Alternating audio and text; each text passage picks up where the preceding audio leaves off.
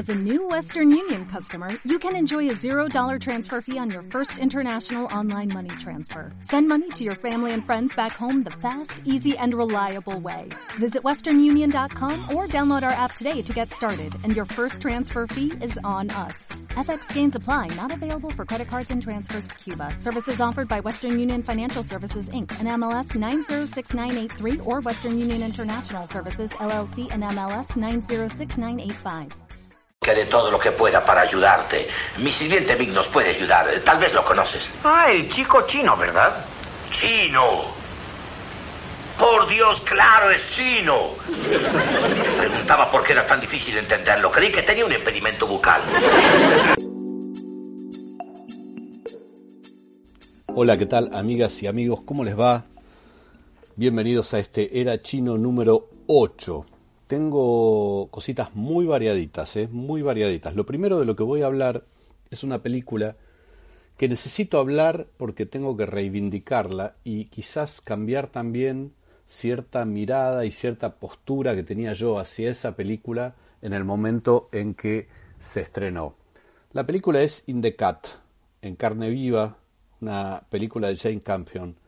Em, ¿Por qué quiero decir que de alguna forma necesito reivindicarla? Necesito reivindicarla porque cuando se estrenó, en el contexto en el que se estrenó, en el contexto en el que hice la crítica de la película, em, siento que, que, la minimicé, que no vi la grandeza de la película, que hablé de ella como una película de alto erotismo, de, de policial, que tenía elementos del policial negro, pero hice hincapié en dos cosas que tenía que ver básicamente con la presencia de Meg Ryan en un papel total y absolutamente inesperado para mí y también con eh, el nivel de exposición y, y, cómo se había jugado Meg Ryan con ese personaje.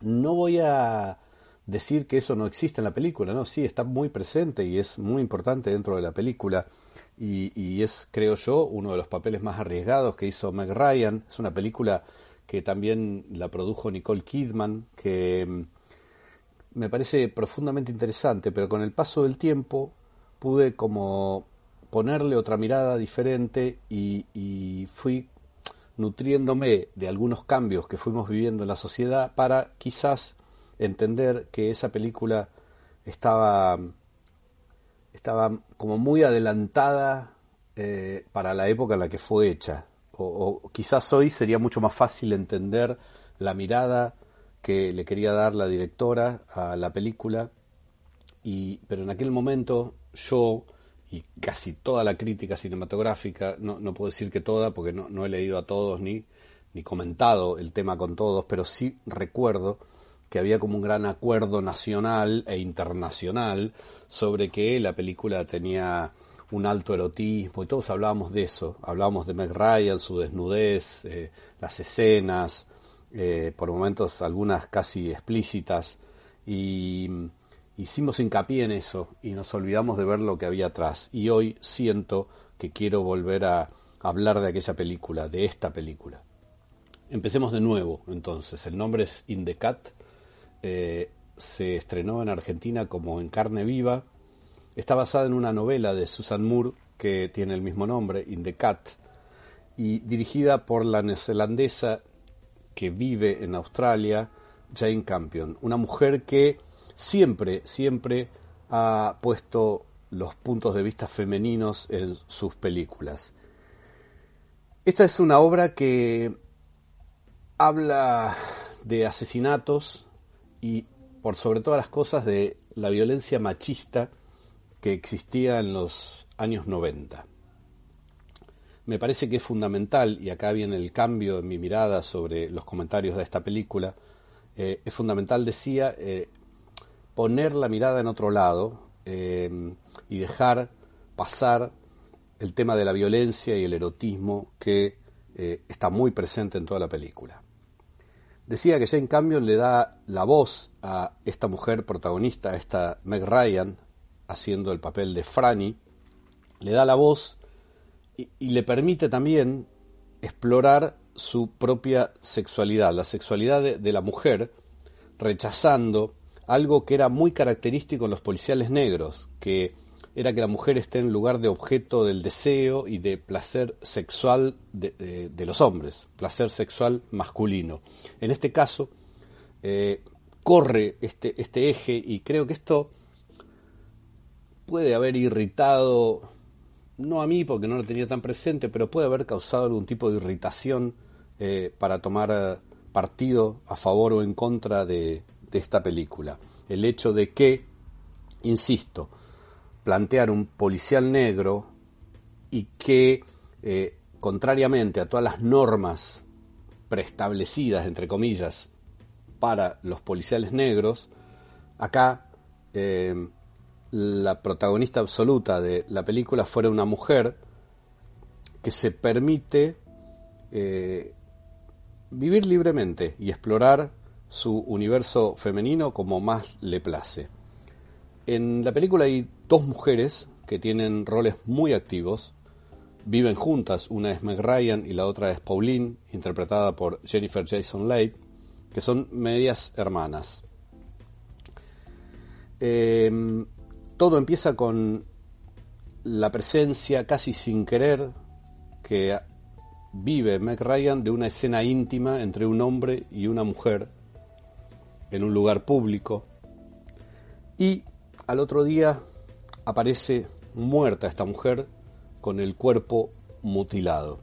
Meg Ryan compone un personaje de, digamos, de un nivel intelectual superando la media, que tiene una mirada muy, muy particular sobre su vida, que no ha tenido suerte por decirlo de alguna forma, en el amor y que busca busca algo. Yo creo que, lo que busca es encontrarse a sí misma a través de eh, las cosas que le gusta hacer y sobre todo a través de su propia sexualidad. Frente a ese crimen, frente a ese hecho aberrante, frente a ese cuerpo mutilado que aparece al otro día después de que Meg Ryan haya visto a un hombre y a esa mujer en una situación íntima, aparece el personaje masculino de la película, que nada más y nada menos que Mark Ruffalo, que la interroga.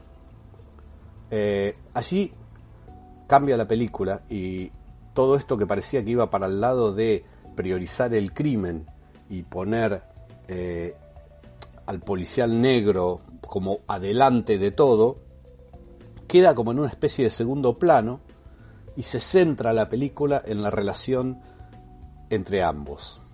Esta es una relación que está teñida por muchísima atracción, muchísima, pero también hay una marcada desconfianza por parte de Franny, el personaje de Meg Ryan, por el comportamiento violento y machista que tiene este policía interpretado por Mark Ruffalo. Esta mirada eh, poco convencional de la mujer, eh, poco convencional dentro de eh, la estructura cinematográfica del policial negro, ¿ok? No estoy hablando de la realidad. Esta mirada poco convencional que lleva adelante el personaje de Meg Ryan, pero van a descubrir también que después la tiene Pauline, el personaje de Jennifer Jason Leigh, que con quien viven, es lo que se utiliza para romper lo que podríamos llamar el, molde, el molde de donde, las mujeres deberían estar, según el género del que estamos hablando, insisto, que es eh, destruido de alguna forma por la idea de cómo contar esta historia por la directora Jane Campion. La perspectiva femenina que no pude ver la primera vez que vi la película, es muy profunda en la película. Es muy profunda. Y también es muy profundo e intenso la misoginia, o sea, la denuncia en contra de la misoginia y el sexismo. Eh, a, los personajes, eh, tanto el de Meg Ryan como el de Pauline, eh, están como en una sensación de vulnerabilidad por los actos de violencia o una vulnerabilidad a los actos de violencia. este, esta denuncia que se practica en la película, eh, que es profundamente intencional y que, insisto, no vi tan claramente la primera vez que vi la película, es lo que mueve y es el motor de, lo importante de esta obra. No le quiero contar muchas más cosas porque eh, no quiero develarla, no mucha gente la vio, quizás algunos la, la tienen presente, pero otros la tienen como como esta, ¿no? Como la de Meg Ryan, aquella de Meg Ryan en la que se desnuda y en la que eh, tiene escenas sexuales de alto contenido. Bueno, la película tiene muchísimo más, muchísimo más y me parece que hoy la mirada que podemos tener sobre ella, la mirada que yo puedo tener sobre ella, me cambia absolutamente eh, quizás la apreciación general de la película.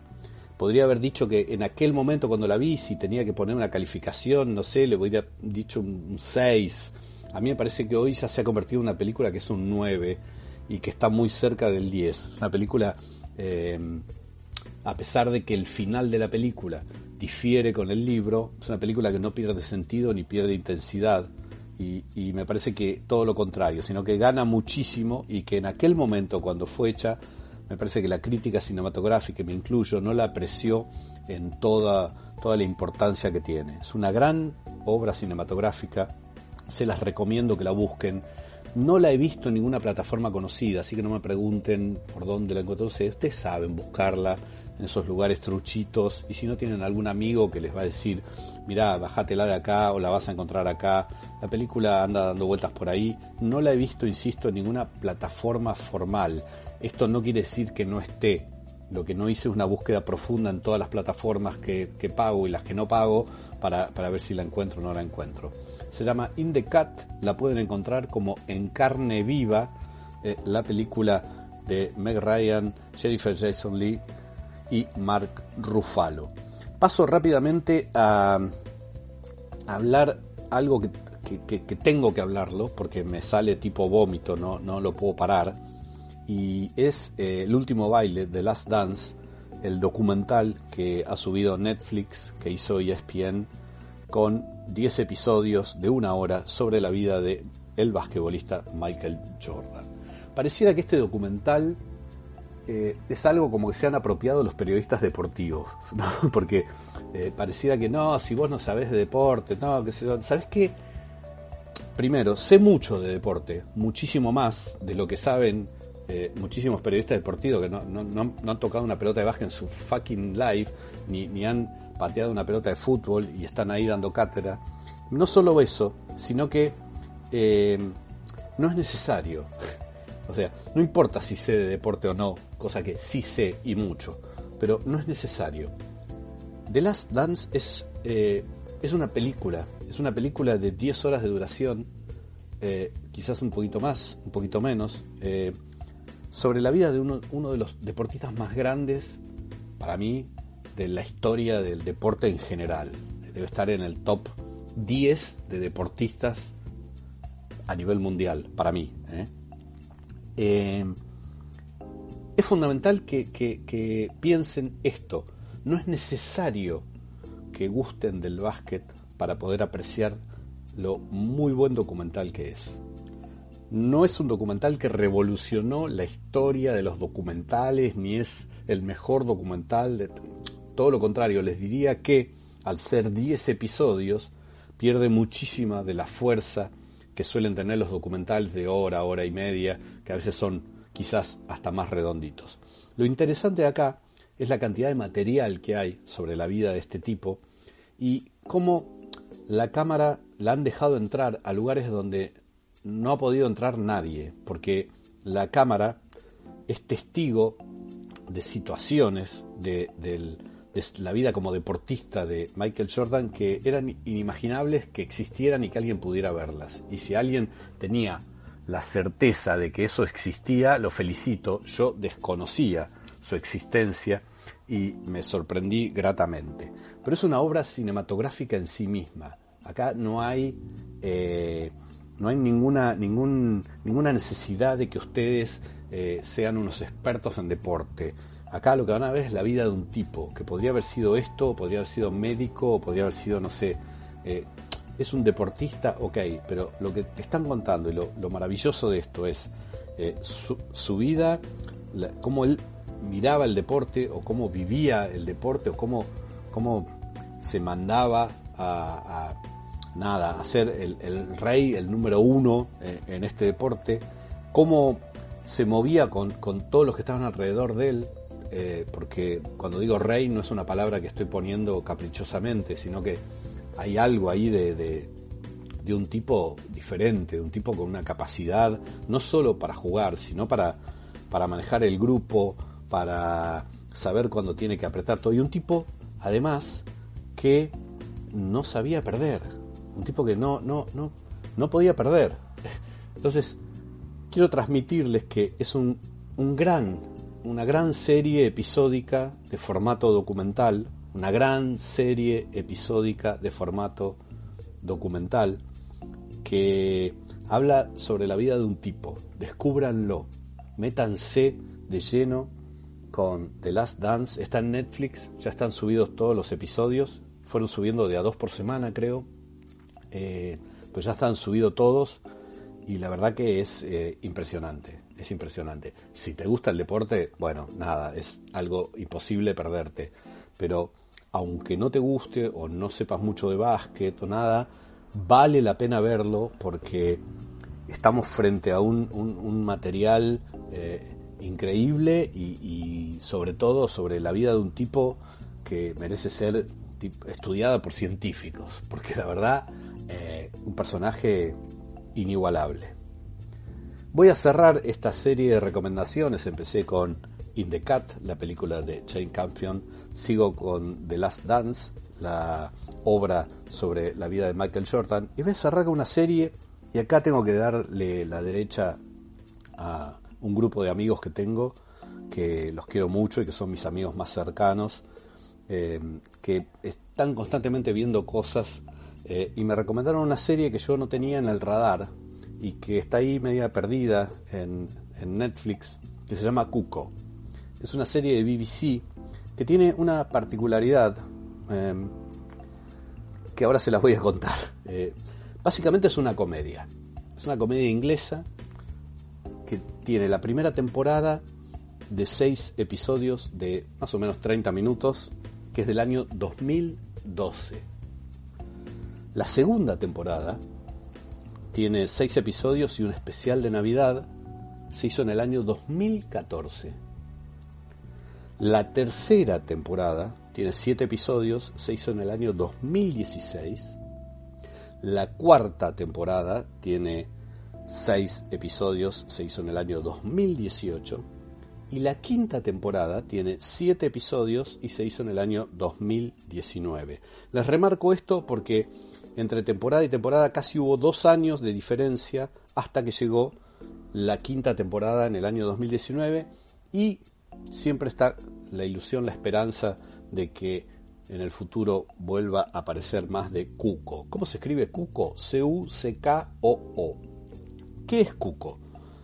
Cuco es la historia de un matrimonio interpretado por Greg Davis, es un gran actor y guionista inglés, mide como dos metros de alto, una cara muy particular, lo han visto seguramente en más de un producto. Está casada, casado perdón, con Helen Baxendale, que es nada más y nada menos que Emily de Friends, la novia de Ross, la recordarán por ese papel que eh, acá hace la esposa de Greg Davis.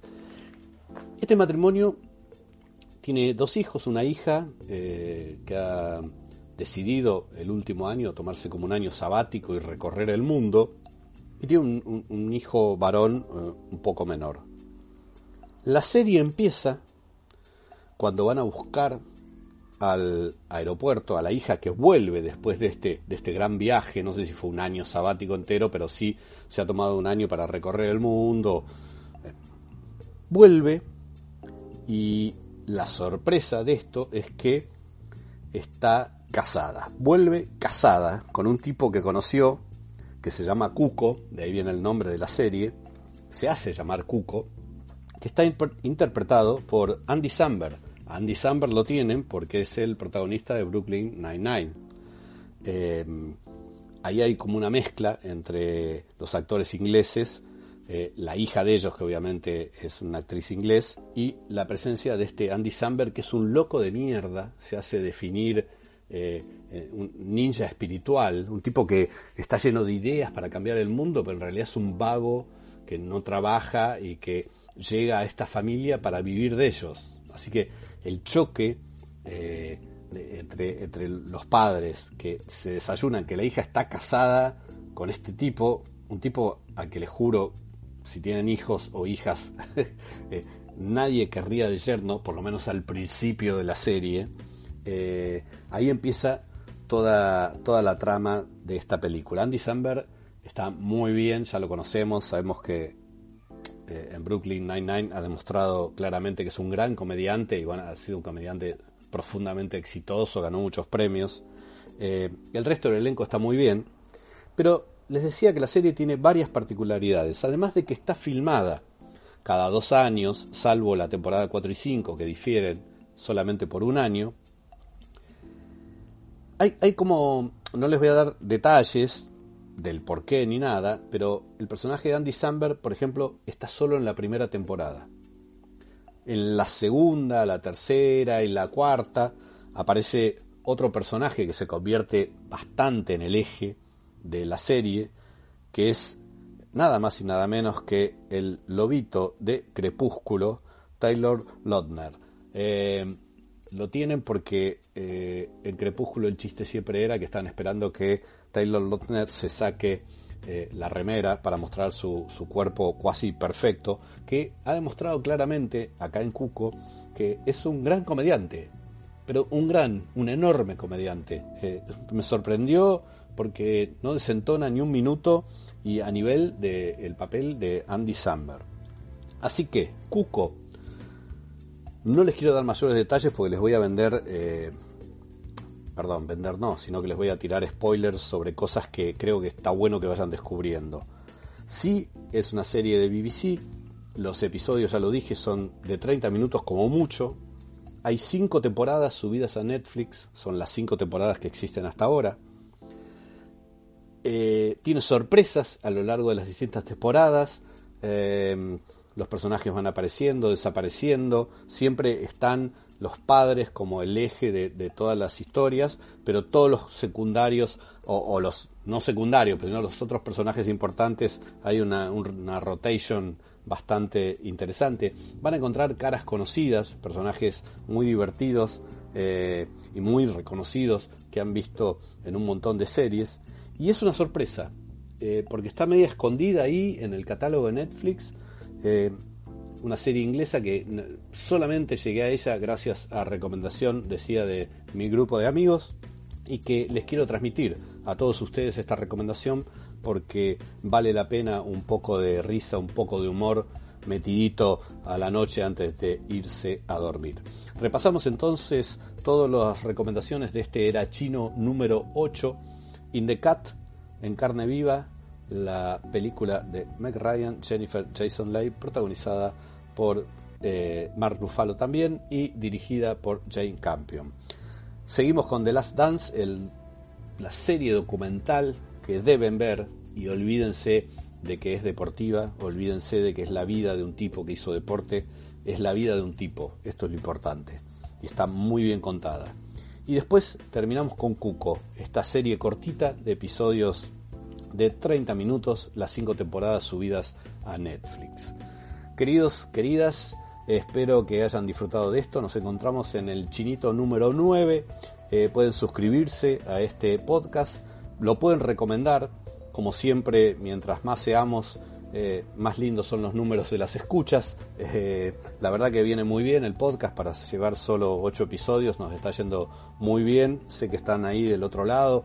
Eh, les agradezco muchísimo esto, pero si lo pueden recomendar, como siempre, lo agradezco más también. Así que les mando un fuerte abrazo, besos, aguanten esta pandemia, aguanten esta cuarentena.